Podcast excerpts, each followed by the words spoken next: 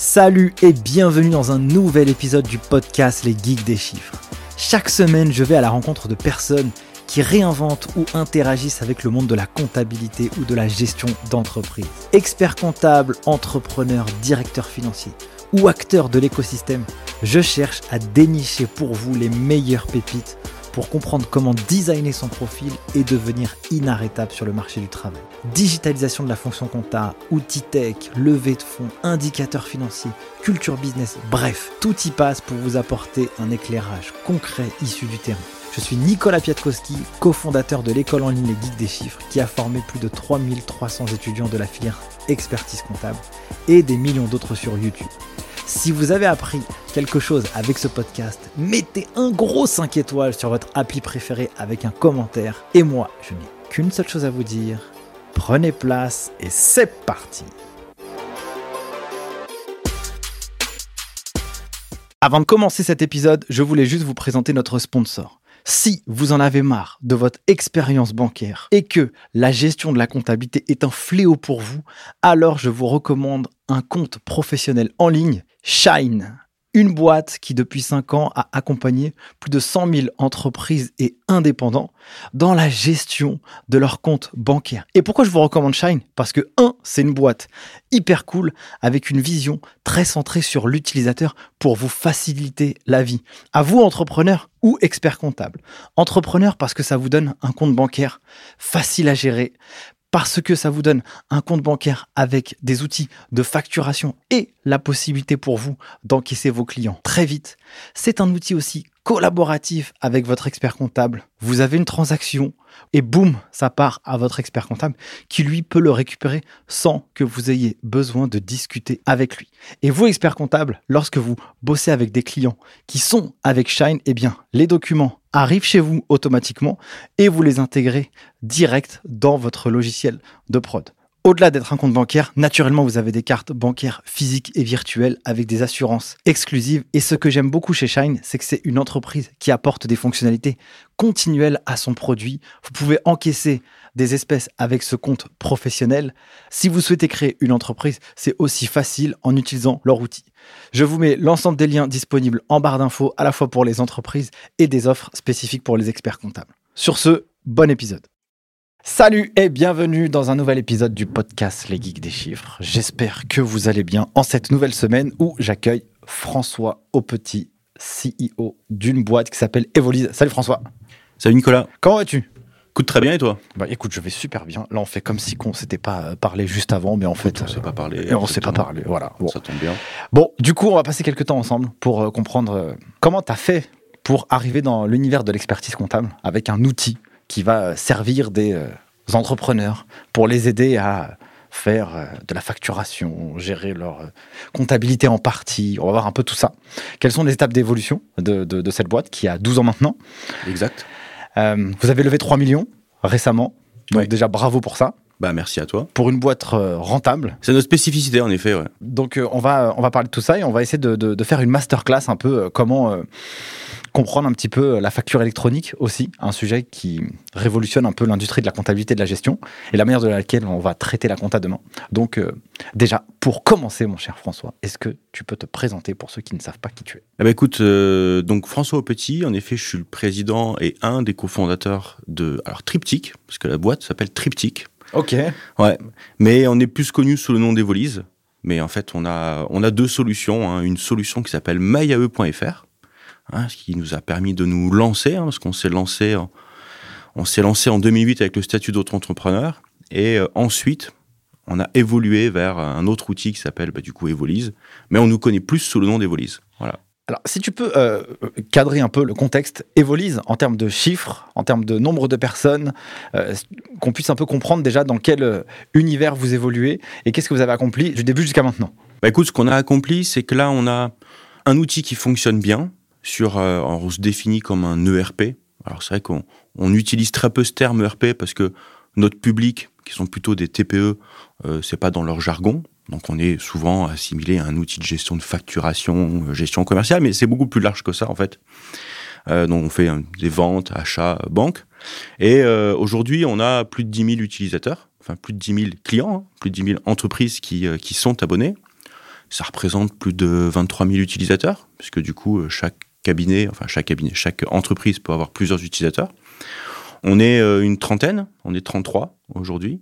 Et euh, comme, tu le, comme tu le dis bien, en effet, on a levé 3 millions début d'année.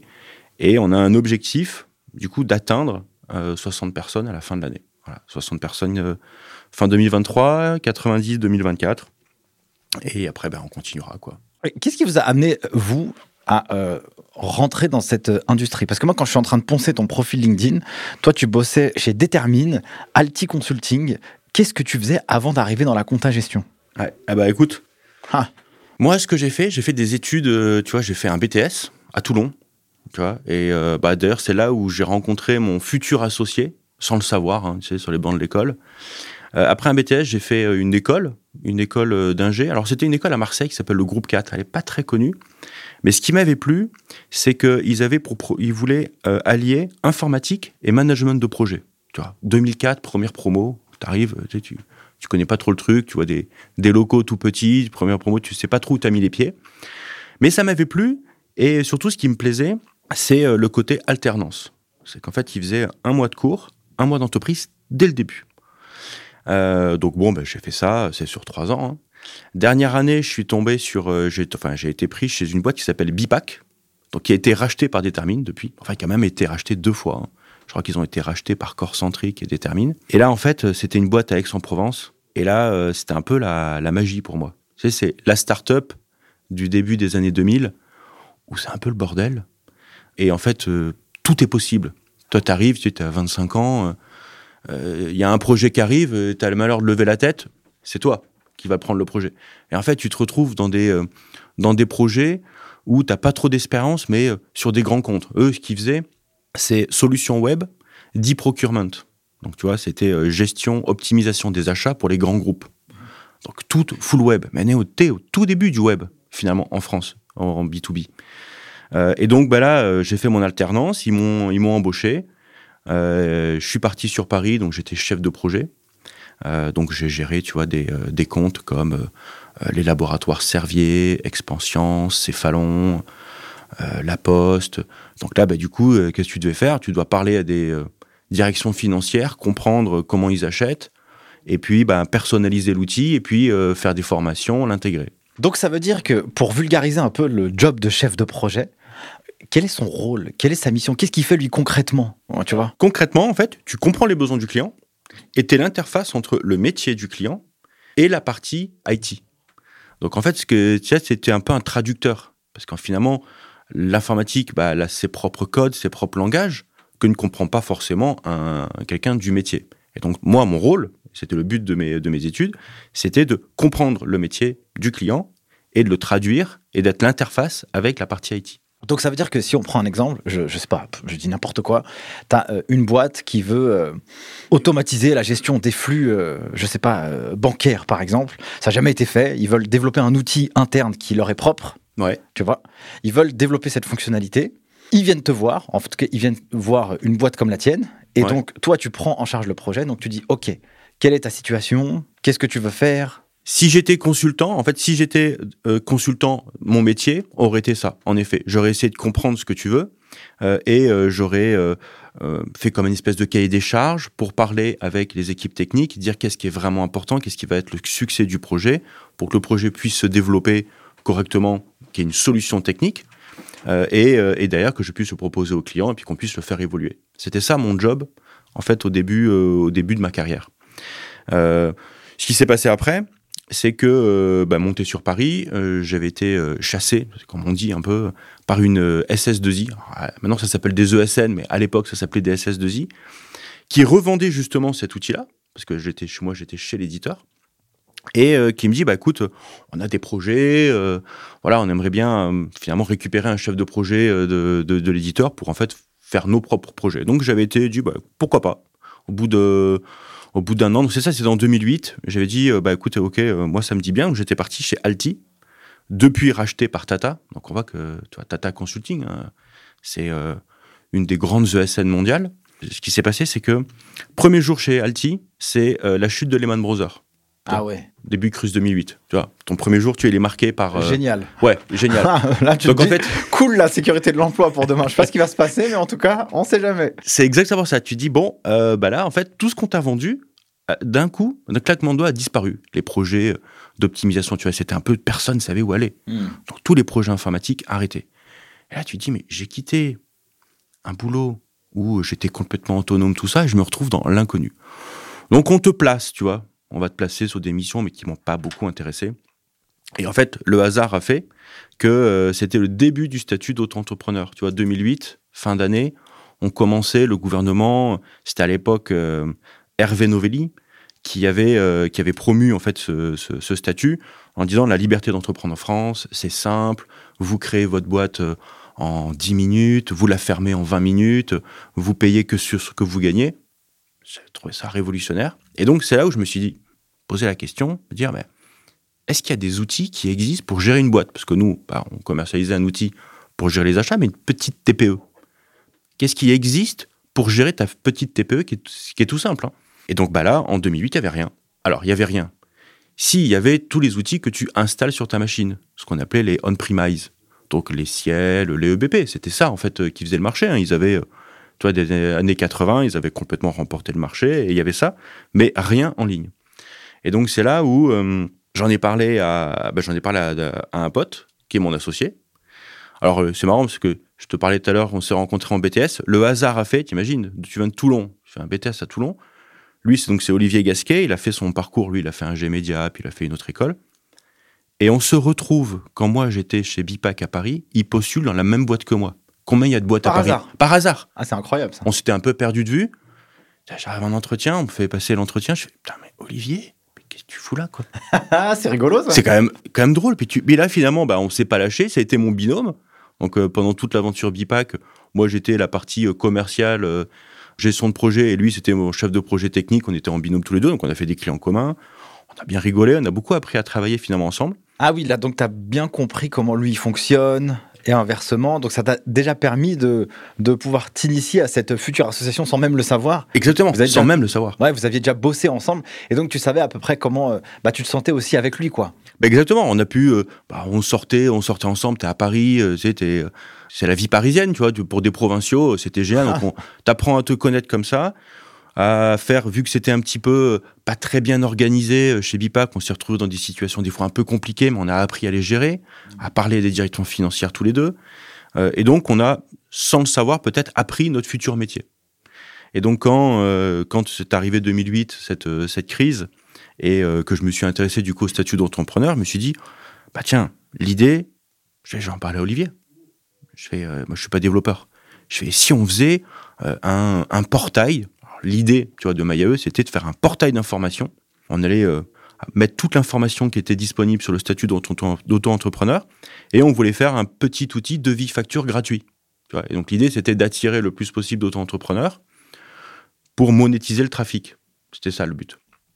Olivier, conquis par le projet, on en parle à un autre, un de ses colocs, Jean-Philippe Duquesroy, qui lui était spécialisé en tout ce qui est euh, SEO. Mhm. Tu vois, ça matchait bien. On avait euh, côté technique, on avait côté un peu market, moi qui était plutôt le côté euh, fonctionnel. Et bah écoute, on développe notre truc le soir. Voilà. Le soir, le week-end, on développe MyAE. On met globalement six mois et on sort une version de MyAE en 2009. Et en six mois, on a fait 5000 inscrits. Ah ouais. En full organique en fait. Ça veut dire que vous êtes vraiment concentré à la fois pour aller chercher du trafic. Il y avait une bonne proposition de valeur sur euh, ce que les gens voyaient, c'était du gratuit. Et à l'époque, bah, comme c'était un boom de, de, de l'auto-entreprise, eh bien, euh, ça a tout de suite matché parce que forcément, les gens, ils avaient besoin de faire des devis et des factures, quoi. Ah bah, il fallait qu'il fasse ça. Puis on te disait, attends, c'était 60% de création d'entreprise, euh, c'était en mode en, en auto-entrepreneur. Ah la ouais. création d'entreprise a explosé en France. Ouais, c'est clair. Et nous, on s'y retrouvés finalement propulsés à avoir, euh, à être bien positionnés. Alors, on faisait un petit peu de SEA, Ok. avec que dalle de budget, hein, mais euh, on faisait avec nos ressources perso finalement. Donc, on a lancé ça en juin.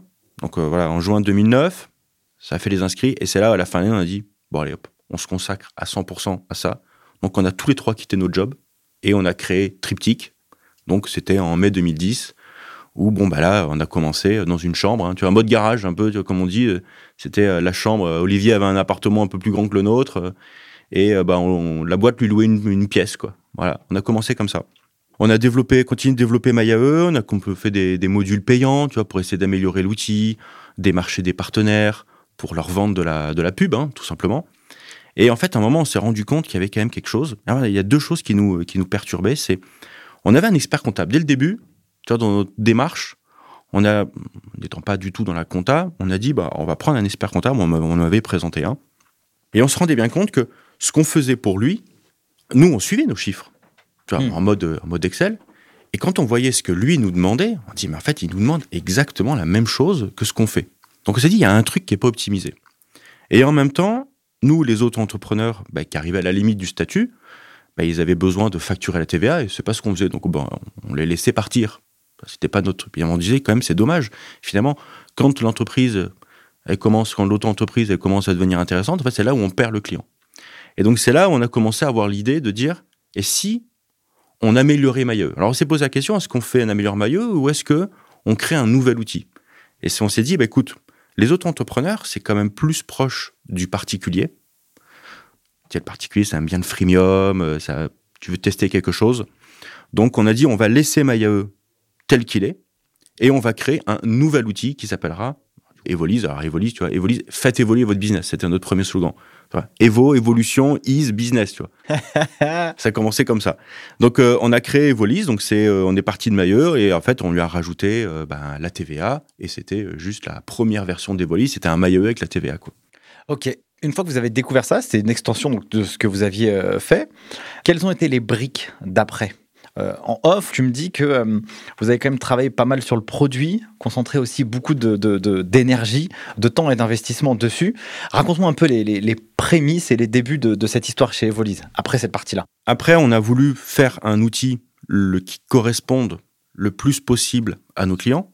Donc nous, n'étant, ne venant pas du tout de la comptabilité, on n'a jamais cherché à faire un outil comptable. Donc on a développé ce que nous demandaient nos clients. Donc à chaque fois, bah, c'était des améliorations. Hein. donc tu vois, c'était mode, mode agile. Hein. chaque fois que tu avais des retours, on scorait un peu les, euh, retours de nos clients et on, les développait. Et ce qui s'est passé aussi, c'est qu'à un moment, on a croisé un cabinet comptable. Donc euh, on cherchait un peu de fonds, forcément, euh, parce que bon, on arrivait un peu à la fin de nos allocations chômage. Et, et étant une référence sur l'auto-entrepreneur, on avait été invité par un cabinet, le cabinet, le cabinet Orcom à Orléans, pour euh, participer à une manifestation entre entrepreneurs. Et puis c'est là où, en, les, euh, en leur en parlant, on leur parle un petit peu de ce qu'on va faire avec Evolise, et nous dit, mais c'est vachement intéressant ce que, vous, ce que vous voulez faire, mais vous n'y arriverez pas seul, euh, parce que vous ne connaissez pas notre métier. Et c'est vrai qu'on connaissait rien en compta. Et donc c'est là où la première brique compta, eux, ont investi de l'argent. Ils ont investi 350 000 euros. à l'époque, ouais. À l'époque, hein, on était en 2011. Hein. C'était déjà une grosse somme pour nous. Mais ils n'ont pas investi que, que du finance. Ils nous ont aussi mis à disposition une équipe de comptables et d'experts comptables, qui étaient ceux qui avaient les meilleurs taux de rentabilité sur leur dossier, qui avaient finalement pour charge de nous expliquer comment fonctionnait euh, la tenue comptable. Et donc, en arrivant à savoir comment ça fonctionnait, nous, notre but, finalement, je retrouvais euh, ce que je te disais tout à l'heure, le gestion de projet. Exactement. Ah ben, finalement, me dire, OK, je dois comprendre leur métier. Et euh, avec Olivier, on devait ben, coder, proposer une solution qui fonctionne donc c'est ce qu'on a fait. Tous les mois, on était chez eux pendant plusieurs mois. On a fait des allers-retours Paris-Orléans euh, pour parler à chaque fois. Bah, j'ai nous expliqué les achats, comment ça marche, la caisse, comment ça marche, les ventes, comment ça marche. Est venue la banque. À un moment, nous, euh, dans l'auto-entrepreneur, c'était vente-achat. Hmm. Nous, on a fait vente-achat. Puis ils nous ont parlé de la banque. On a fait, ah oui, c'est quand même pas bête quand même, la banque, c'est que c'est essentiel. Donc on a commencé à comprendre comment ça marchait la banque, on l'a intégré dans l'outil, puis après on a voulu bah, améliorer tout ça. Donc c'était comment on pouvait collecter le relevé bancaire. Le premier relevé bancaire dans Evoli, c'était à la main que tu les importais. Donc on s'est intéressé à comment on pourrait les avoir automatiquement, mais on était en 2012 à cette époque. Ouais, ouais. Donc tu Là, ça paraît évident, là. ah ben là, ça paraît évident. il y a 10 ans, c'était pas comme ça, quoi. Il y a 10 ans, nous, on intégrait des fichiers CFONB, euh, comme ça. Euh, c'était comme ça que les, les, qu'est né Evolise. Enfin, qu'est né le relevé bancaire dans Evolise. Puis après, ben, tu, tu regardes, tu vois l'EBIX, SoBank, je déclare, donc tu fais ça. Puis en même temps, à Paris, tu avais ce qu'on appelait des bar bank. Tu avais des startups qui essayaient de libérer euh, l'information financière. Donc on était au début du scrapping, ce qu'on appelle aujourd'hui la DSP2. Au début, c'était un peu underground. Hein. Ouais, tu étais dans des caves euh, en train de, de, réfléchir comment tu pouvais faire pour récupérer les, les, relevés bancaires, tu te faisais blacklister par les, par les banques. Donc on a commencé aussi avec ça à dire ben, comment on va pouvoir faire pour simplifier cette collecte du relevé bancaire, le plus de banques possible, le plus en temps réel. Ce qui m'intéresse, c'est euh, quand vous avez lancé le, projet que vous avez rencontré euh, Orcom, j'ai le sentiment ou la sensation que ça a été aussi une vision un peu différente que vous aviez sur le projet, comme si quelque chose s'est ouvert en fait dans votre esprit. Euh, c'était quoi la vision de l'évolution du produit à ce moment-là? Alors, quand on a vu le, cabinet comptable, enfin quand on a vu le premier cabinet comptable finalement qui était, qui était Orcom, on s'est dit mais en fait ils ont plein de clients qui sont dans notre cible. Et donc ça, on s'est dit mais ça va être un formidable axe, je pense que tout éditeur, mais c'est on découvrait, d'expansion de notre outil. Finalement, pour vendre notre outil, bah, plutôt que d'aller chercher les 4 millions de boîtes, il fallait peut-être aller chercher les, euh, je sais pas combien il y avait de cabinets à l'époque, 15 000 cabinets qui avaient une grosse partie exactement de notre clientèle. Mais c'est là où on s'est rendu compte que, euh, bah, en fait, il fallait la tenue comptable qu'on n'avait pas du tout. Et donc c'est là où la vision, on s'est dit, il faut que l'on intègre l'expert comptable au centre de notre outil, parce qu'on a compris que c'était important pour eux d'avoir la maîtrise. Mais il faut en même temps qu'on garde notre spécificité d'un outil non comptable. Parce que c'est ça aussi qui avait séduit dans notre discours, c'était on n'est pas un outil comptable et on ne cherche pas à faire un outil comptable. Mais par contre, il fallait qu'on aille suffisamment loin en comptabilité pour que ce soit intéressant pour le cabinet. C'est vrai que je me rends compte que, en tout cas, de plus en plus que je creuse ce sujet et que j'échange avec euh, des, euh, des, éditeurs de logiciels, que euh, les éditeurs, ils doivent vraiment être euh, en étroite collaboration avec les experts comptables parce que forcément, ils ont une grande connaissance bah, du métier, normal, et puis euh, ils ont bah, un flux d'entrepreneurs et de clients qui est utile directement aussi pour l'éditeur de logiciels. Ça, je me rends compte avec tous les éditeurs actuels, et aussi souvent, nous, on est sponsorisé par exemple sur ce podcast, et eh bien, c'est aussi un peu la l'objectif des éditeurs de se dire bah on, va aussi aller capter euh, des experts comptables, des futurs experts comptables pour qu'ils puissent être aussi précurseurs Bien pour sûr. Euh, recommander ces outils à leurs clients. Ok, top. Vous ne vouliez pas devenir un outil comptable. Non. Vous deviez, vous souhaitiez apporter une solution à un entrepreneur pour que lui, il puisse gérer. C'est ça. Sa gestion. C'était quoi un peu l'idée? En fait, l'idée, c'était de dire si tu fais un outil comptable, tu fais finalement un peu comme tout le monde et tu perds euh, tu perds l'entrepreneur. Parce que l'entrepreneur, finalement, lui, la compta, ça fait pas partie de son langage. Euh, et nous, on a, essayé, on a veillé à ne jamais mettre de termes comptables. Donc, ce qu'on voulait faire, c'était vraiment être l'interface entre la manière de penser d'un entrepreneur, sa manière de, voir les choses, de, parler, donc faire un outil dans lequel il se sentirait à l'aise, et en même temps que ça a une utilité pour le cabinet comptable. Mais tu vois, il y a plein de, de, de fonctionnalités qu'on a mises qui n'ont aucune utilité en compta, mais qui, pour le coup, quand tu es une entreprise, tu en as besoin et tu les veux. Par exemple, tu vois, t'envoies un devis, on traque si ton devis est arrivé, est-ce qu'il était ouvert, est-ce qu'il était consulté, on fait pareil pour les factures. Ça, en compta, ça sert à rien.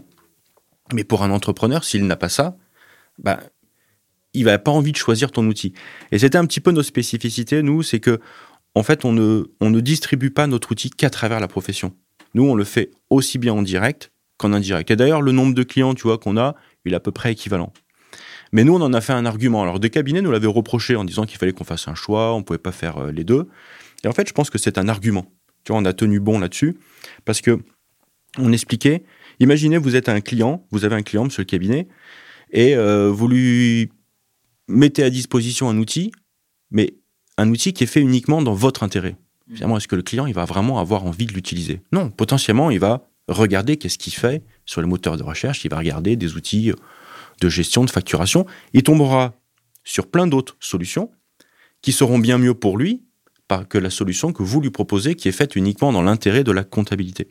Donc nous on a dit bah non, il faudrait que si votre client il cherche un outil qui puisse tomber sur Evolise et que s'il fait un benchmark entre Evolise et tous nos confrères, bah, qu'ils se disent ah, ok bon peut-être qu'il nous choisira, il nous choisira pas, peu importe, mais au moins ça rentre dans la compétition plutôt qu'avoir un outil qui est uniquement dans l'intérêt du cabinet, qui serve le cabinet, mais que l'entrepreneur dise, ouais, il n'y a pas grand-chose dans ton outil, quoi. Je veux dire, il n'est pas fait pour moi. Il est bien pour toi, mais pas pour moi. Donc nous, on a vraiment voulu conserver ce, euh, cette espèce de grand écart qu'on fait entre les besoins de l'entreprise et celui du cabinet. On ne l'a pas oublié. Mais du coup, c'est intéressant pour le client d'utiliser un, un. Tout à l'heure, tu dis, euh, on a écouté aussi pour faire évoluer le produit euh, les utilisateurs, on a scoré Ouais. les demandes de fonctionnalités. Concrètement, comment ça se passe pour développer une fonctionnalité dans un outil pour répondre aux besoins des gens et comment vous décidez d'y aller ou pas? C'est quoi un peu les critères de sélection? Alors, c'est compliqué ça, parce que tu imagines, c'est le nombre de fonctionnalités qu'on nous demande. C'est, euh, et en fait, c'est de savoir à un moment. Nous, ce qu'on veut, on veut, faire un outil qui est généraliste. On ne veut pas s'enfermer dans un métier. Même si on a fait quelques spécificités métiers. Par exemple, tu vois, euh, on a les factures de situation, les retenues de garantie. Ça sert pour le BTP. Mais il se trouve qu'à un moment donné, 30% de nos clients étaient du BTP. Donc forcément, dans le score de ce qu'on nous demandait, bah, il reflétait un peu de, fonctionnalités BTP. On a eu beaucoup de moments de service, de service à la personne. Avance immédiate qui est apparue, euh, qui était une fonctionnalité, on l'a faite. Mais nous, notre philosophie, c'est de faire un outil qui correspond à toutes les sociétés qui, à partir du moment où tu fais des factures. Donc, on veut être un généraliste de la facture. Comment tu fais pour développer, euh, pour choisir des fonctionnalités? En fait, on s'appuie énormément sur. euh, on a trois services, nous. Le service support, qui répond aux clients. Donc, du coup, eux remontent les demandes d'évolution de nos clients. On a le service sales. Donc, eux, ils parlent au lead, c'est-à-dire quand tu t'inscris dans 30 jours période d'essai, ben, ils vont voir pourquoi un prospect ne souscrit pas. Et on a le service CSM qui, lui, va s'occuper d'onboarder nos clients. C'est-à-dire quand tu t'inscris chez nous, bah, tu n'es pas tout seul jusqu'à ce que tu sois, nous, ce qu'on appelle un client autonome, c'est-à-dire que tu es à l'aise sur le périmètre de, l'outil, et ben du coup, on, on te lâche pas. Et donc là, ce qui va se passer, c'est que tout ce qui va être un petit peu des, irritants, ben on, va les, on, va les, on va les savoir, on va les connaître. Et donc, c'est ça qui va, plus de fois, il y a le même irritant, eh ben, ça va influencer en fait notre roadmap de développement. Après, faut qu'il y ait une, faut que ce soit vrai. Faut pas qu'il y ait une solution de contournement, tu vois, qui soit possible. Tu on n'essaie pas de développer absolument des fonctionnalités, mais c'est ça qui va nous orienter vers où euh, on doit aller. Alors il y a ça et il y a le légal. hein. Ça a beaucoup. hein. On est on est certifié nous. Donc euh, tous les ans on a euh, l'AFNOR euh, qui nous certifie et donc la loi évolue et donc aussi ce qui drive notre roadmap, ben c'est les évolutions de la loi où on doit faire évoluer l'outil. Tu vois, la 1er janvier 2023, fallait faire la facture sur les, acomptes, la TVA. Bon, ben, on a mis la TVA sur les acomptes. Ça, même si personne te le demande, tu le fais. Voilà, t'as pas le choix. Comment euh, tu fais pour te tenir à jour des évolutions réglementaires? Tu vois, vous, vous n'êtes pas issu du Sérail. Qui c'est qui gère ça aujourd'hui? Comment vous avez ces remontées à la fois fonctionnelles, j'ai bien compris les irritants, mais aussi ces euh, obligations légales à respecter pour les intégrer au produit? Parce que si vous le faites pas, enfin, vous êtes mort, quoi. Genre, les, les- les- les clients vont vous dire euh, ça, ça va pas, quoi. Alors, tu sais, tu as beaucoup d'outils en fait qui euh, qui vont pas forcément s'embêter avec ça. Tu vois, par exemple, je te parlais de l'AFNOR. Nous, on a fait le choix d'être certifié. Donc, on est certifié NF 525 et NF 203, mais c'est pas une obligation. Beaucoup d'éditeurs vont s'auto-attester. Donc, ils vont dire, nous, on respecte la loi. Donc, on parle souvent de la loi antifraude et la TVA de, de 2018. Nous, on a voulu aller plus loin pour apporter une assurance à nos clients en, en rentrant dans une démarche volontaire d'être certifié. Puisqu'on est certifié, il y a un club qui s'est créé, dont on fait partie, et qui nous tient du coup à jour sur toutes les évolutions de la loi antifraude et la TVA. Donc ça nous permet, à travers ce club-là, euh, de- d'être au courant de ce qu'il faut qu'on fasse, d'avoir suffisamment de temps pour le développer, et ensuite de valider à chaque fois avec les audits. La prochaine audit, c'est au mois de mai. hein. On est au mois de février, donc là, j'ai déjà vu dans la roadmap, il y a des trucs qu'il va falloir qu'on fasse exactement pour, euh, être conforme. Il y a ça, après, on fait, nous, on fait de la veille aussi. hein. On fait de la veille euh, euh, sur qu'est-ce qu'il faut qu'on fasse. Puis bon, on, a beaucoup de cabinets aussi avec qui on en parle, hein, t'imagines bien, donc on est au courant de tout ce qui se passe. Ok. Est-ce que tu peux me, pitcher le produit aujourd'hui? Euh, Qu'est-ce qu'il fait concrètement? Quel problème résout-il pour qu'on puisse aussi un peu se projeter sur l'état actuel avec toutes les évolutions que ça a fait? Ça ressemble à quoi? Pour qu'on puisse après partir peut-être un peu sur la partie business, euh, sur la partie euh, euh, facture euh, électronique aussi. Ouais. Vas-y, dis-moi un peu euh, tout ça, mon cher euh, François. Bah écoute, nous, notre mission, c'est d'organiser et de centraliser les informations des entreprises dans le but de les rendre plus efficaces. Si je devais euh, faire un tweet de ce qu'on fait, c'est ça. Donc, centraliser, c'est-à-dire que nous, qu'est-ce qu'on fait? Bah, On va centraliser tout ce qui a un rapport avec ta gestion. Donc, tout l'aspect vente, tout l'aspect achat, tout l'aspect banque. Tu gères pas une boîte si t'as pas ça. Ah ben, c'est dans Evolise. Donc, on va à tout l'aspect vente, c'est-à-dire que tu vas pouvoir créer tous tes documents, hein, des devis, des factures, des bons de commande, des bons de livraison, etc. Tu vas pouvoir te faire payer, tu vas pouvoir relancer tes clients, Ça, c'est vraiment grosse maille sur cette partie vente. Sur la partie achat, on va collecter tes pièces. Donc, a différents modes de collecte. Hein. Alors, ce sera encore plus simple avec la facture électronique, hein, parce que du coup, on n'en aura plus qu'un. Mais aujourd'hui, on est capable de faire tous les modes de collecte mobile, mail, collecteur, fournisseur. On va extraire les données. Donc, tu vois, ça, c'est, on a développé une solution avec un labo de recherche pour euh, pouvoir en fait lire des documents et extraire les données qui sont importantes. comme le, feraient euh, d'autres solutions. On, ne fait pas que ça, euh, mais disons que c'est un peu comme une aide à la saisie. Nous, c'est ce qu'on propose à nos clients. Donc, on va récupérer les données, extraire les données, récupérer la banque, et la banque va venir, nous, on l'a vu comme une mise à jour des documents. Tu vois, une fois que tu as le relevé bancaire, ben, ça, ça paye telle facture, ça, ça paye tel compte, ça, c'est un remboursement d'avoir, ça, c'est une dépense, c'est une note de frais, parce que tu fais les notes de frais, on les a associées aux achats. Donc, en fait, tu vas te retrouver avec tout ce que tu as besoin pour gérer une boîte, vente achat banque, qui fonctionne parfaitement ensemble. Et ça, ben, ça va te traduire tout ça en écriture. Donc, en fait, nous, on s'arrête aux journaux. Hein. Tu vois, journal, vente, banque, euh, achat et caisse, parce qu'on a une petite module de saisie caisse. On a attaché chaque écriture avec une pièce. Et ensuite, on passe la main à la prod. Ça, c'est pour la partie compta et pour, surtout pour l'entrepreneur, qu'est-ce qu'il a besoin lui? Eh ben, On est connecté à pas mal d'applications et on va lui aussi lui mettre en place des rapports. Donc lui, il va avoir tout un tas de rapports sur son activité, pas forcément des rapports comptables, hein, mais plus gros clients, euh, des taux de rentabilité, le délai de paiement, etc. Mais lui, on va lui mettre plein de rapports sur son activité, mais jamais des rapports comptables. Donc on a une manière même de voir les choses, on fait appel à des, euh, à une classification. Donc, c'est-à-dire qu'on dit, bah, le vocabulaire du client, c'est ça. En compta, ça correspond à ça. Donc, ça permet, tu vois, de, de dire tous les rapports sont en fonction de son vocabulaire, son métier, mais derrière, on en fait cette traduction. Donc, euh, voilà, en gros, fonctionnellement, tu vas pouvoir euh, globalement gérer vente, achat, banque, note de frais dans une seule et même outil et assurer une interface avec ton, ton cabinet comptable. Très clair. Donc, une fois que tu as tout ça, vous, est-ce que vous pré-réaliser des écritures comptables avec l'outil pour que ça puisse être exporté directement euh, dans le logiciel de production du cabinet? Oui, c'est ça. Nous, en fait, le cabinet va faire ses réglages au début. Quand il va mettre en place le dossier, il va, il va régler vos lises. Donc, c'est-à-dire qu'il va créer des classifs, il va mettre des comptes comptables. Et ensuite, une fois qu'il a fait ce réglage, le fait d'utiliser l'outil, on va produire des journaux. Et en fait, ce sont en effet ces journaux qu'il va importer dans son outil. Euh, que ce soit un MyUnisoft, un ACD, un CGID, peu importe. Alors il y a des outils avec lesquels on est plus ou moins intégré. On arrive même à faire de l'intégration en temps réel d'écriture.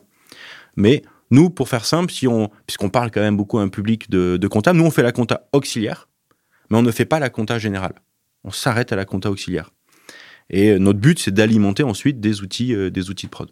Ok. C'est quoi un peu la vision euh, du projet là dans les 5 à 10 prochaines années? Qu'est-ce que vous projetez? Ah ben nous, on se projette beaucoup dans la, dans la réforme, la facturation électronique. Hein. Euh, c'est quelque chose, d'ailleurs, tu en parlais de la, de la levée de fonds. Sans levée de fonds, en fait, on y est déjà, nous, parce qu'on est déjà connecté à Chorus. Chorus, donc ce sera un peu l'outil qui va centraliser les flux.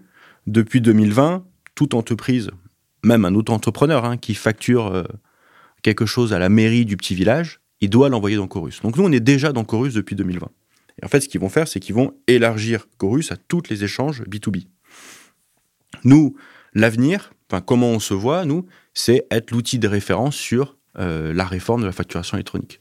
Parce que finalement, la réforme, c'est euh, euh, envoyer des factures de vente, c'est des, achats, et ce qu'ils appellent le e-reporting, c'est la mise à jour du statut. Est-ce que c'est payé, est-ce que c'est pas payé, est-ce que c'est accepté, pas accepté? En fait, on le fait déjà. Nous, quand on a lu la réforme, sans blaguer, on s'est dit, mais en fait, ils ont calé Evolise ou quoi En fait, ils ont regardé le fonctionnement d'Evolise et ils ont dit, tiens, c'est la réforme. Parce que tout ce qui est prévu dans la réforme, tu l'as déjà dans Evolise.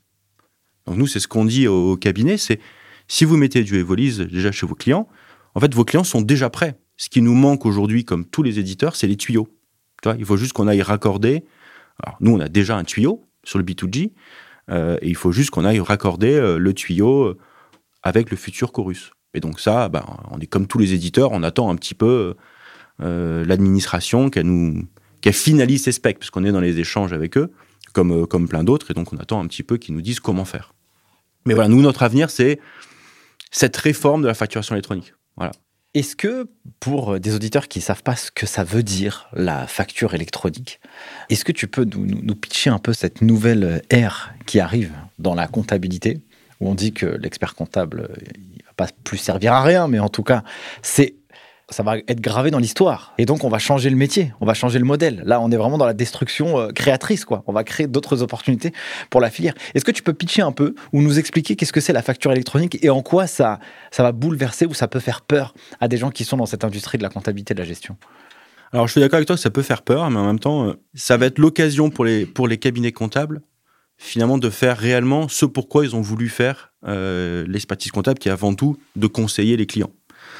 L'administration, dans les échanges, elle nous a dit, hein, c'est la plus grande révolution dans l'économie française depuis la Seconde Guerre mondiale. Bah ouais, c'est clair. ils nous ont dit, à côté, le passage dans l'euro, c'est rien, c'était une division. Là, on est en train, bah, bah, c'était ça. Je vois. Là, finalement, on est en train de standardiser, tu vois, on est en train de standardiser des échanges inter-entreprises. Finalement, l'administration fait ce que tous les éditeurs en ont vendu au cabinet, parce qu'on leur a tous vendu l'automatisation de la tenue comptable, mais c'était pas possible. Et la seule, la seule personne, c'est pas les seuls, mais la seule organisation qui pouvait le faire, c'était l'État. Parce qu'ils ont mis des règles, ils ont dit, bah voilà, maintenant, avec la facture électronique, ça va marcher comme ça. Alors, c'est quoi la facture électronique? Bah, En fait, c'est tu as un standard d'échange de factures entre deux entreprises. Et à chaque fois, l'information d'échange entre une facture entre une entreprise A et une entreprise B, bah, à un moment, passera par l'État. Et l'État saura qu'est-ce qui, est, euh, qu'est-ce qui est passé d'une entreprise A à une entreprise B. Ce qui est d'une vente d'un côté est un achat de l'autre. Et en même temps, elle va demander aux entreprises de dire, ben, là, la facture, est-ce qu'elle est payée ou pas? Finalement, quand tu vois ça, tu te dis, bah, en fait, euh, si euh, j'ai standardisé les échanges, en gros, tu standardises déjà. Alors, la collecte, c'est-à-dire que c'est l'État qui va faire la collecte pour toi, parce que tu n'enverras demain plus ta facture à l'entreprise. C'est comme si tu l'envoies à l'État et c'est l'État qui l'envoie à l'entreprise. Donc la collecte, elle a réglé le problème. Ça veut dire que dans, dans la visualisation là, du flux, ça veut dire que l'outil de production ou l'outil de facturation, il va envoyer la facture dans un tuyau. Ouais. Qui va arriver chez l'État. OK. Et c'est l'État, puisque tu leur dis, bah, moi je veux l'envoyer à tel numéro SIRET, qui va dire, ah ok, le numéro SIRET un tel, c'est chez lui, donc j'envoie la facture d'achat à, la société. Vers cet autre tuyau. Donc la facture, elle est reçue chez le client. Oui. Ok. Et donc là, euh, on a compris la personne qui facture et celle qui achète. Oui. Au moment où le fournisseur ou le client paye, eh bien l'information arrive à l'État. Voilà, il dit en même temps, euh, cette facture-là, je l'ai payée. Donc du coup, l'État sait que c'est payé. Donc ça veut dire que de l'outil de production, il va pouvoir payer pour, euh, pour certains, tu vois. Et en fait, euh, de l'outil de, de, production ou de gestion, de gestion, euh, ouais, de gestion plutôt, eh bien, il paye. L'information est indiquée dans l'outil de gestion que c'est payé, et donc l'outil de gestion renvoie l'information vers le tuyau. Coco, État, c'est payé. Exactement. Alors du coup, attends, et ça, ça fait quoi? Quand tu fais ça, quand tu dis que c'est payé, ça revient à faire quoi? Du lettrage. Exactement. Et en fait, aujourd'hui, tu te rends compte que la facturation électronique, avant, tu avais la gestion, la gestion déterminait la compta, la compta en déterminait la fisca. En fait, maintenant, l'État, il a dit, OK, bah, tu vois, le volet compta, moi, je vais mettre au niveau de la gestion. Donc, en fait, on va faire gestion, fisca. Et c'est là où, en fait, tout ce qui se passe. Alors, pour la TVA, parce que, évidemment, ça remplace pas du tout euh, ton l'impôt sur les sociétés, etc. Mais bon, la, TVA, c'est quand même, euh, je crois que c'est 45% des revenus de l'État. Hein. Donc euh, finalement, l'État reprend la main sur le, pré-remplissage, parce que c'est leur objectif, c'est de pré-remplir la TVA, reprend la main sur la collecte presque de, de cette taxe. Quoi. Comme ça, ça leur permet aussi d'avoir une vision en temps réel de ce qui circule. Et donc, j'avais vu aussi que ça leur permettait, en tout cas c'est ce qu'ils vendent aussi, ça leur permettait de réagencer leur politique à eux euh, pour la pour l'économie et donc de, pouvoir prendre des décisions eux aussi en temps réel par euh, l'information qu'ils reçoivent. Exactement, ça fait partie. Ils ont ils ont euh, quatre objectifs et en effet, tu as raison. Un des objectifs, c'était ils ont appelé ça comme avoir des données en temps réel sur l'économie française. Et ils avaient pris notamment l'exemple du, du Covid en disant si on avait eu cet outil pendant le Covid, alors on aurait davantage connu les entreprises et les régions qui souffrent et on aurait mieux orienté les aides normal. Si t'as pas de données, bah, tu fais avec euh, peut-être le bon sens. Et là, euh, et là pour le coup, bah, demain, tu te diras, je sais exactement qu'est-ce qui pêche. Et pour quelle raison on dit que euh, ça va tuer la production comptable tu vois, euh, la facture électronique? Pourquoi les gens, ils ont autant peur de ça? Bah, ils ont peur. Déjà, je pense que tout changement, euh, tout changement fait peur. C'est clair. Voilà, ça, je pense que c'est déjà, euh, c'est déjà quelque chose. Après, finalement, tu peux te dire, euh, est-ce que ton client, demain, quand il va voir euh, sa TVA pré-remplie par l'État, aujourd'hui, il paye, en effet, hein, il paye son cabinet comptable tous les mois, notamment pour faire sa déclaration de TVA, pas uniquement, mais ça représente une importante partie. Demain, il va dire, OK, pré-remplissage. Il va falloir contrôler au début. Mais est-ce que finalement, au bout d'un moment, il va se dire, mais est-ce que c'est vraiment utile de toujours contrôler? Est-ce que finalement, ce que l'État me dit, bah, j'ai pas, euh, c'est juste, il n'y a aucune raison que ce soit faux. Et finalement, bah, est-ce que j'ai vraiment encore besoin de mon cabinet comptable pour faire ma TVA C'est là où peut se poser la question. Donc, il va auditer, mais bon, auditer et faire, c'est deux métiers euh, complètement différents. Et est-ce qu'à un moment donné, il pourra pas se dire, bah, finalement, je gère ma société, j'ai mon outil qui me permet de récupérer mes factures, qui permet de les émettre, je suis mes paiements, donc c'est bien, ça met aussi de la rigueur, tu vois, dans la gestion d'une entreprise, parce qu'il y a aussi quand même quelques délais. hein. Tes factures, tu dois les envoyer en temps réel, et la partie euh, rapprochement, lettrage, que l'administration appelle e-reporting, aujourd'hui, le calendrier, c'est tous les 10 jours qu'on te demande de le faire. Donc imagine, ça veut dire que si c'était le cabinet qui le faisait, il faudrait qu'un cabinet soit capable de faire trois fois la TVA par mois. Impossible. ça me fait doucement rigoler là. Impossible. Impossible. Donc c'est forcément quelque chose qui va arriver, qui va revenir finalement dans les mains de l'entreprise. Mais finalement, l'entreprise, si elle a fait son lettrage elle-même, parce qu'elle est obligée de le faire euh, euh, tous les 10 jours, c'est là où elle pourra se poser la question, mais mon cabinet comptable peut-être ne va plus me servir à faire la déclaration de TVA. Attention, il faudra toujours faire un bilan. Bien sûr. Bilan, liasse fiscale. Et c'est là où je trouve ça intéressant, c'est que finalement, tu vois un cabinet comptable qui, euh, qui est vraiment dans le conseil. Ce qui lui, a- ce qui lui manque toujours, c'est la donnée en temps réel, tu vois, la mise à jour, la collecte des infos, l'interprétation des données. Là, demain, avec la facture électronique, c'est fini. Tu vas pouvoir conseiller tes clients réellement en temps réel. D'ailleurs, euh, on entreprend rarement euh, pour faire sa comptabilité. On devient aussi rarement un expert comptable pour euh, traiter la petite compta ou la TVA euh, tous les mois. C'est une partie de l'histoire, mais globalement, euh, on fait quand même euh, huit ans d'études pour ça. On bosse aussi pas mal. Et l'intérêt, et moi je- j'en reçois plein d'experts comptables ici, et j'en connais plein, qui disent, mais moi, la compta, j'aime pas ça, quoi. Tu vois, j'ai envie de- d'aider mes clients à performer, leur apporter du conseil sur la partie... finance, gestion, data, juridique, optimisation, etc. Donc euh, moi je trouve que c'est super vertueux et euh, c'est bien que les jeunes en tout cas qui rentrent dans cette industrie ou les personnes qui veulent rentrer dans la filière de la compta gestion qui puissent avoir aussi cette vision plus euh, data analyse, tu vois, sûr. pour apporter vraiment de la, de la valeur. Et tu vois, regarde, tu parles de, de, de- profil. Il y a aussi un, ce, que, ce que je vois beaucoup, moi, c'est quand même un métier, tu vois, les cabinets, enfin, un secteur où il y a des problèmes de recrutement. Tu vois, c'est quand même compliqué de recruter des comptables. Tous compliqué. me le disent, on est Ouais, d'accord. C'est compliqué. Ouais. Tous ceux que tu reçois, je pense qu'ils disent Ouais. la même chose. Ouais. Finalement, tu vois, avec la facturation électronique, tu n'as plus besoin de profil comptable. Et nous, on voit des cabinets qui changent complètement les recrutements et qui, en fait, vont recruter des personnes qui vont faire de l'administratif. Parce que finalement, demain, euh, ton client, qu'est-ce qu'il va avoir besoin? En effet, il a peut-être plus besoin que tu lui fasses sa déclaration de TVA. Mais demain, ça veut dire qu'il faut qu'il soit à jour sur son outil. Il a quand même de l'administratif. Et est-ce que finalement, le cabinet, il va pas plutôt dire, ben, je vais avoir des personnes qui vont passer plus de temps chez le client, qui vont lui faire de l'administratif, comme le font euh, des assistantes externalisées. hein. On, en- on travaille beaucoup euh, de ces profils-là. Et finalement, ben, est-ce que le fait euh, d'apporter plus de valeur visible par le client, parce que finalement, quand, tu quand le cabinet lui fait sa déclaration de TVA, quelle valeur t'apporte? Tu réponds à une contrainte fiscale.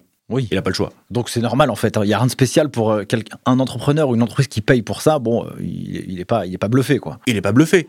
Et aujourd'hui, les cabinets, quand ils le font dans leur outil de prod, tout le lettrage qu'ils font tu vois, dans l'outil de prod pour faire la déclaration de TVA, si le client il l'a pas, en fait, lui, il le fait de toute façon, ce job. Et tu vois, c'est pour ça aussi que nous, on avait développé Volis, c'est de dire, bah, finalement, tu vois, je te disais, le, le- le point de départ, on se rendait compte qu'on faisait la même chose euh, côté, euh, côté, au début de notre aventure, côté entreprise, que côté euh, cabinet.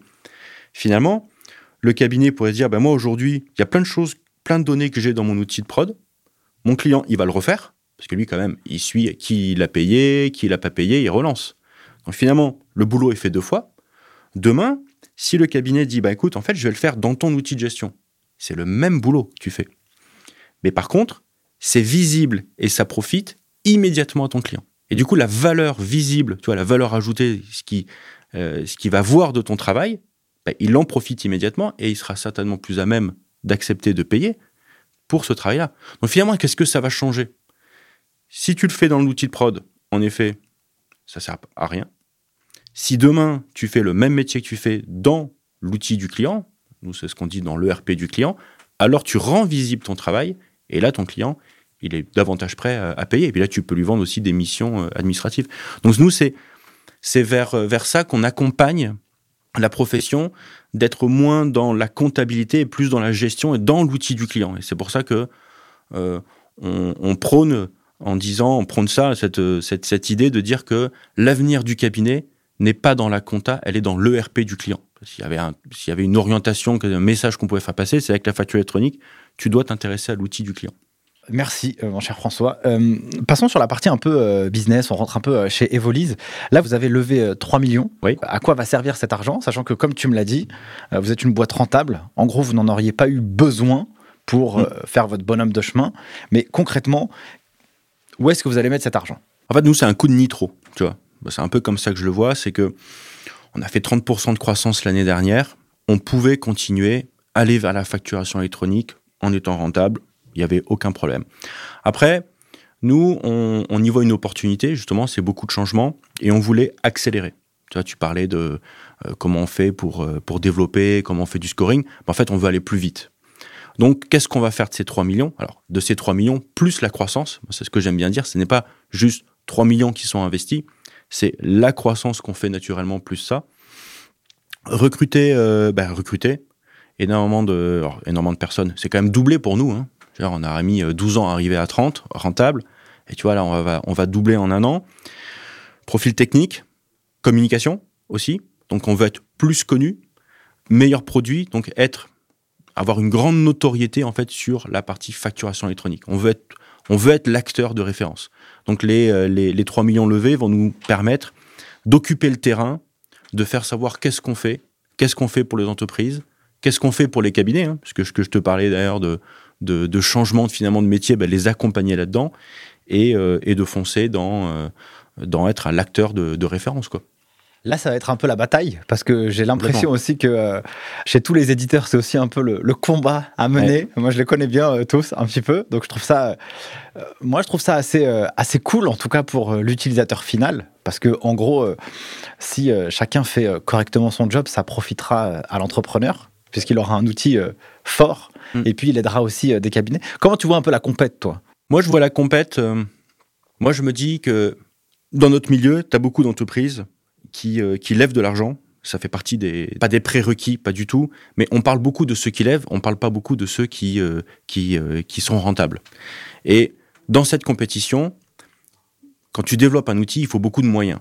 Nous, on aura mis le temps pour développer quelque chose. Et maintenant, on a des moyens pour accélérer je pense que dans cette compétition, est-ce que des boîtes non rentables arriveront toujours à lever et feront partie de l'aventure demain? Ça, je ne sais pas. On parlait un peu, euh, regarde, euh, regarde QuickBook. C'est pas la puissance financière qui fait que demain tu prends le marché. Donc il y a un moment, tout prend du temps. Euh, tout prend du temps pour construire les choses. Donc demain, oui, il y a beaucoup d'acteurs qui sont sur le marché, qui ont le même objectif que nous. Hein. Je veux dire, on invente, on invente rien là-dessus. Par contre, ben, ça va être tout dans l'exécution. Voilà. Et donc, euh, la rapidité, c'est bien, mais c'est pas gage de, de viabilité, c'est pas gage de, de, durée dans le temps. Voilà. Et nous, on s'inscrit dans le temps. C'est ça, ça, ça qu'on qu'on montre aujourd'hui. C'est, euh, ça fait 12 ans qu'on existe, on sera encore là euh, dans le futur. C'est quoi la culture chez Evolise? Comment, comment vous recrutez les gens? Quelles sont les, la, la, la mentalité, les profils que vous recrutez?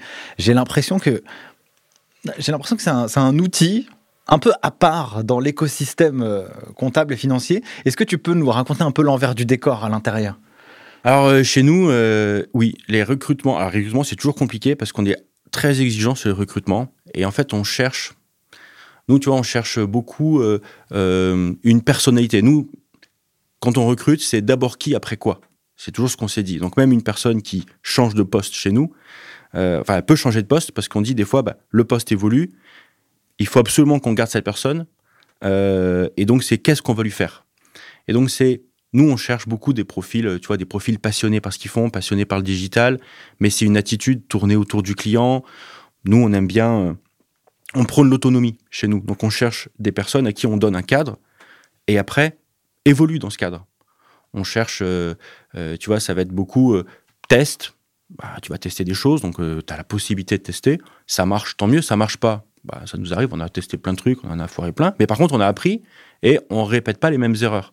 Donc, c'est ça qu'on aime faire chez nous. On aime recruter euh, des personnes qui sont dans cette dynamique de dire j'ai compris les objectifs euh, qu'on a fixés et euh, je vais, je me les approprie et je vais évoluer et je vais, je vais être autonome pour les atteindre.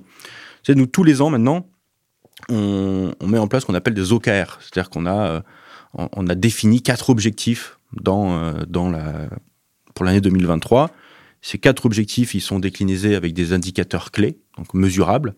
Et donc, en fait, chaque équipe va dire, ben, je prends les objectifs qui sont fixés par la direction et je me fixe mes propres objectifs pour y arriver. Et c'est ça, mais ça nécessite une autonomie. Donc, euh, c'est un, suivi, tu vois, tous les trimestres de ces objectifs, mais on prône le, côté où les gens qu'on recrute, ils sont meilleurs que nous dans leur domaine. Donc, on leur fait confiance. On cherche pas à recruter euh, des gens euh, qui savent pas de quoi ils parlent. Donc, vu qu'ils sont les meilleurs dans leur domaine, au moment où on a, on a recruté, eh ben, du coup, on les laisse faire, euh, on les laisse accomplir ce pourquoi euh, on les a embauchés.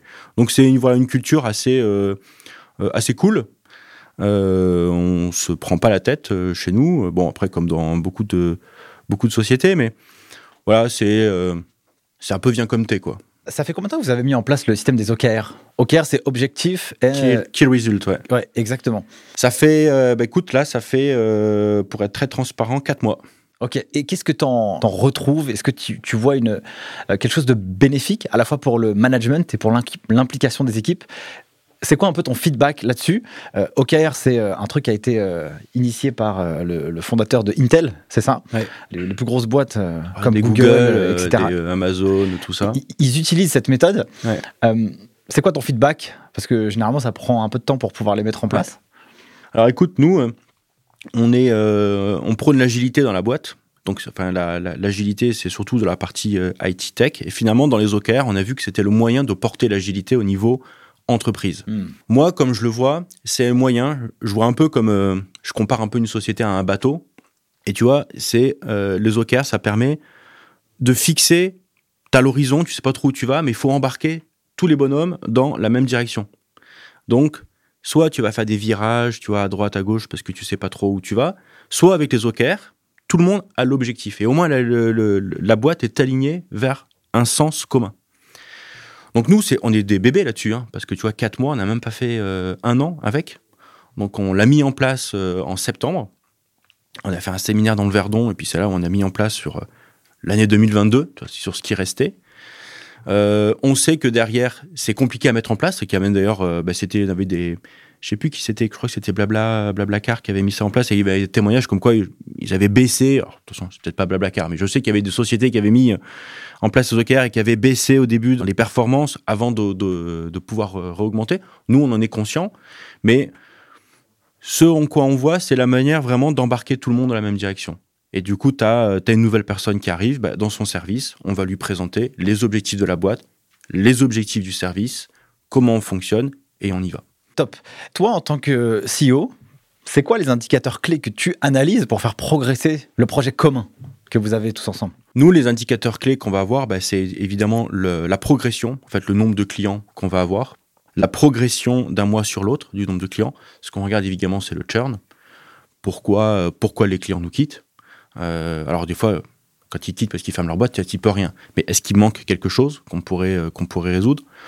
Le taux de satisfaction, tu vois, c'est sûr qu'on va regarder un peu les, euh, les retours qu'on a euh, sur, euh, sur l'outil, sur le, le, service client. Euh, et qu'est-ce qui va vraiment nous. là, c'est aussi beaucoup la, notoriété. Est-ce qu'on parle de nous? Parce que finalement, on va, on va investir beaucoup sur, sur prendre la parole sur la facturation électronique. Bah, c'est est-ce que derrière, on est vraiment reconnu comme un acteur de, de, de cet écosystème? Voilà, donc nous, les indicateurs clés, c'est essentiellement en effet la croissance. Et je t'avouerai quand même la rentabilité. Parce que, mine de rien, on a toujours piloté avec cette, euh, cette notion de dire, ben, il faut qu'on soit une boîte à l'équilibre, Là, ce qui va être un peu neuf pour nous, c'est que ben, quand tu lèves des fonds, c'est que tu n'es pas à l'équilibre, euh, au moins pour les deux prochaines années. Donc, ce que je vais regarder quand même, c'est qu'on puisse remonter, tu vois, qu'on puisse maîtriser quand même cette descente. Voilà qui est assez marrant, c'est vrai que quand tu as une culture de la rentabilité, de passer dans le sens inverse, ça risque un peu de te perturber, de te chatouiller. Ouais. Tu vois On va plonger dans le sud là, on va dans le sud là. Exactement. Comment ça s'est passé la levée du coup? Comment ça comment ça marche? T'es parti voir quelqu'un, euh, t'as fait du réseau, comment ça s'est passé? En combien de temps euh, Ça a été quoi l'histoire? Alors, écoute, l'histoire, c'est qu'on est on a rencontré euh, on a rencontré quatre fonds en tout. quatre fonds. On n'a pas pris de lever c'était une question qu'on s'était posée. Euh, beaucoup vont faire appel un peu comme une banque d'affaires ou un leveur de fonds, ce qu'on appelle. Nous, on l'a pas fait. Bah, j'ai la chance d'avoir un, associé qui nous a rejoint. Là, je t'ai parlé beaucoup d'Olivier, mais il faut que je te parle aussi de Julien, Julien Chevry, qui est expert comptable. Ah, tu vois? Pas mal. Voilà. C'est bon pour. Euh, c'est bien. Et donc, Julien nous a rejoint, tu vois, en 2021, en septembre. C'était un client à la base que j'avais rencontré en 2015, qui était dans le cabinet Isico, cabinet dans, le nord de la France, et euh, un passionné de RP euh, qui, euh, bon, bah, à un moment, et, là, il a fait un peu le, le, tour du, du, métier, et passionné par RP, il s'est dit, bah tiens, il avait déployé pas mal d'évolises, il a du coup passé le cap de, de, de, venir travailler chez nous. Donc il s'occupe, Julien, de toute la partie expertise comptable. Donc c'est vrai que quand tu as un profil aussi comme ça, avec toi, ton associé, tu te dis, bon, les chiffres, tu vois, la manière de présenter, de d'imaginer un bilan, comment ce sera dans le futur, c'est beaucoup plus simple. Voilà. Donc on s'est dit, ok, on va le faire tous les deux. Donc euh, on est allé, bah, on a construit notre business plan, notre pitch. Moi j'avais quatre contacts, cinq, ouais, quatre ou cinq contacts de fonds. On les a sollicités, on a tous eu des rendez-vous. Il y avait finalement des fonds où, tu sais, les fonds, ça dépend aussi beaucoup de ton étape. Alors, dans quoi il investit, mais aussi ton étape de développement. Et finalement, sur les euh, cinq fonds, il y en a deux qui partaient avec nous, qui acceptaient. Pas mal. Voilà. Un bon taux de transfo quand même. Ça a été un bon taux de transfo. On a, je trouve qu'on n'a pas passé beaucoup de temps non plus, finalement, à essayer de, euh, d'avoir des premiers contacts avec des fonds. Et finalement, on est parti donc avec Odyssey Venture parce que c'est, euh, c'est ceux avec qui on s'est senti le plus à l'aise. Ils nous ont aussi appris des choses sur nous. Ce qu'on aime bien dire, c'est que finalement, ils nous ont posé pas mal de questions sur euh, comment on calculait tel indicateur, comment on en arrivait à cette conclusion, euh, le taux de churn. On leur fournit ces données, puis finalement, la relation qu'on avait avec eux nous faisait poser des questions, on arrivait à calculer des choses en disant Ah oui, c'est pas mal cet indicateur-là, on, on, l'avait pas vu. D'accord. Et du coup, on s'est senti en confiance, et ça, je pense que ça se fait beaucoup comme ça, finalement. c'est important d'avoir un. Alors, nous, on a une relation qui est très équilibrée, c'était ce qu'on voulait. On voulait pas perdre la majorité, euh, et on voulait que finalement euh, le fonds soit comme un associé qui ait pas plus de droits que les autres. Voilà, c'était pour ça aussi qu'on a, c'était nos critères un peu de, euh, de, recherche de fonds, et c'est ça qu'on a trouvé en fait avec eux, où des gens à l'écoute qui connaissent en fait notre connaissent notre marché, qui connaissent les éditeurs de logiciels, et, et on se comprend. Voilà. Trop bien. Donc voilà, ça a mis, toi, ça a mis, on a mis presque un an hein, quand même. D'accord. On a le premier contact, je crois qu'on a lancé les dossiers, c'était fin février 2022, euh, début mars. Et tu vois, on a conclu, euh, je crois que c'était décembre. Ouais, et puis dans, toute euh, cette prise de contact, il faut toujours aussi montrer pas de blanche, une progression. Il ne faut pas arriver en mode ah, la boîte elle se casse la figure. Il faut aussi garder cette progression au fur et à mesure. Souvent les fonds ils, analysent ça aussi. Hein. Bien pas sûr. rentrer d'un seul coup. Ils regardent quelques, pendant quelques mois si aussi ce que tu as projeté au départ se confirme ou pas. Exactement, ça se confirme ou pas. Puis, et c'est là où avoir beaucoup de données et être dans une situation d'équilibre est très confortable parce que mm. c'était aussi, nous, on avait la possibilité à un moment d'appuyer sur le bouton rouge et de dire, bah, ça nous va pas, on n'est pas en danger, nous. Ok, on remettra ça l'année prochaine. Donc c'est aussi une situation où, oui, ben, finalement, ce qu'on, les chiffres qu'on avait avancés d'avoir les, dans, les, dans les prochains mois après les, premières discussions, bah, ils étaient là. Ils étaient, euh, je veux dire, on était dans nos chiffres. Ok. On arrive à la fin de cet épisode, cher François. J'ai quelques petites dernières questions à te poser. Dis-moi. J'aimerais euh, savoir euh, comment tu fais pour progresser dans cette industrie? À la base, tu n'es pas euh, issu de cette filière, tu es plus dans la tech. Comment tu fais pour te mettre à jour et rester au fait de tout ce qui se passe dans la comptabilité, la gestion, l'expertise comptable, et même d'un point de vue général, en tant qu'entrepreneur, comment tu progresses, toi? Moi, je discute beaucoup j'apprends beaucoup. J'aime bien m'entourer de personnes qui sont des références dans leur domaine. Donc, euh, bah, tu vois, par exemple, pour tout ce qui est, euh, euh, pour tout ce qui est question un peu facturation électronique, légale, piste d'audit fiable, j'ai une personne que je fais intervenir qui vient de la fiscalité. Euh, bah, je suis pas tout seul en même temps. Tiens, moi, j'ai trois associés. Hein. Donc, tout ce qui est comptabilité, tout ça, bah, ça va être plus Julien. Olivier, il est très porté tout ce qui va être agilité dans les entreprises, produits. Donc, lui, c'est plus la personne de l'interne, tu vois. Donc, bah, il fait aussi beaucoup de veille dessus on discute énormément, ça permet de progresser. Puis maintenant, tu as beaucoup de littérature dessus. Tu vois, quand on s'est lancé en 2010, et le monde du web, tu n'avais pas grand-chose. Hein. C'est clair. Donc on était un peu seul au monde. Là, aujourd'hui, bah, regarde, des podcasts comme tu fais, euh, des articles sur, euh, sur la gestion, sur l'entrepreneuriat, sur le web, il y en a plein. Donc il y a plein de, retours d'expérience dessus. Et donc moi, je me nourris beaucoup de ça. Ok, très clair. Pour euh, terminer cet épisode, est-ce que tu aurais un conseil à partager? Et pas forcément un conseil business.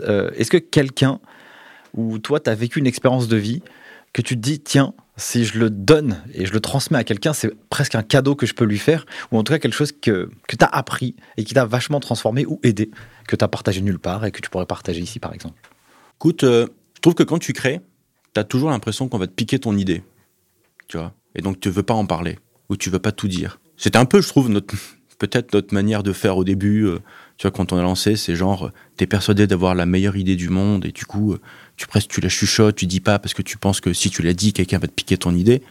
Et en fait, tu la confrontes pas.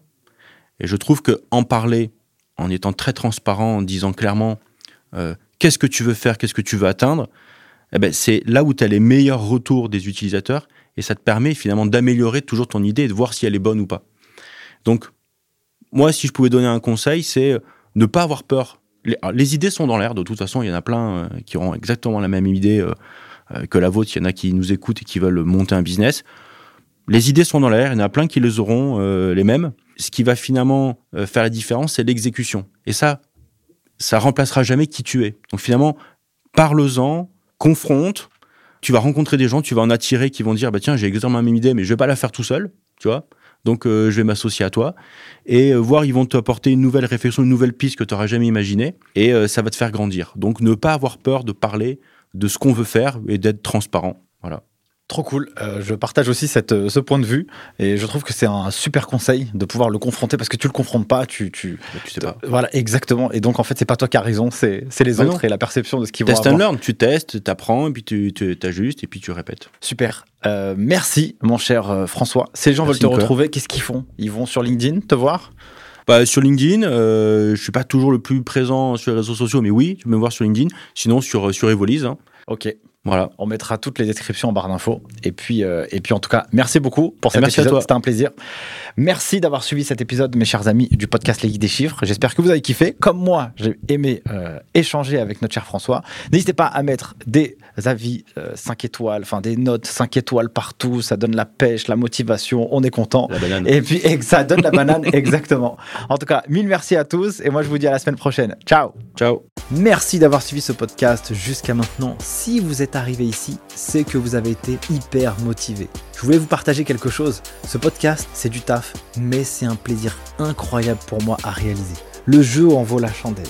Si vous pensez que cet épisode ou ce podcast a été utile ou est utile pour vous, vous avez un moyen de pouvoir le faire connaître au plus grand nombre. C'est soit de le partager autour de votre réseau, soit de mettre un avis 5 étoiles ou un commentaire sur les différentes plateformes. C'est pour moi le seul moyen de pouvoir le diffuser au plus grand nombre pour que chacun puisse y retirer quelque chose de positif pour sa carrière personnelle et professionnelle. Sur ce, je vous remercie encore une fois. N'oubliez pas, si vous avez des besoins pour pouvoir vous former aux meilleures compétences comptables et financières, rendez-vous sur le site internet lesguideschiffres.com. On vous prépare à obtenir les meilleurs diplômes de la fière de l'expertise comptable. Et moi, pour finir, je n'ai qu'une seule chose à vous dire. À très vite pour le prochain épisode. Ciao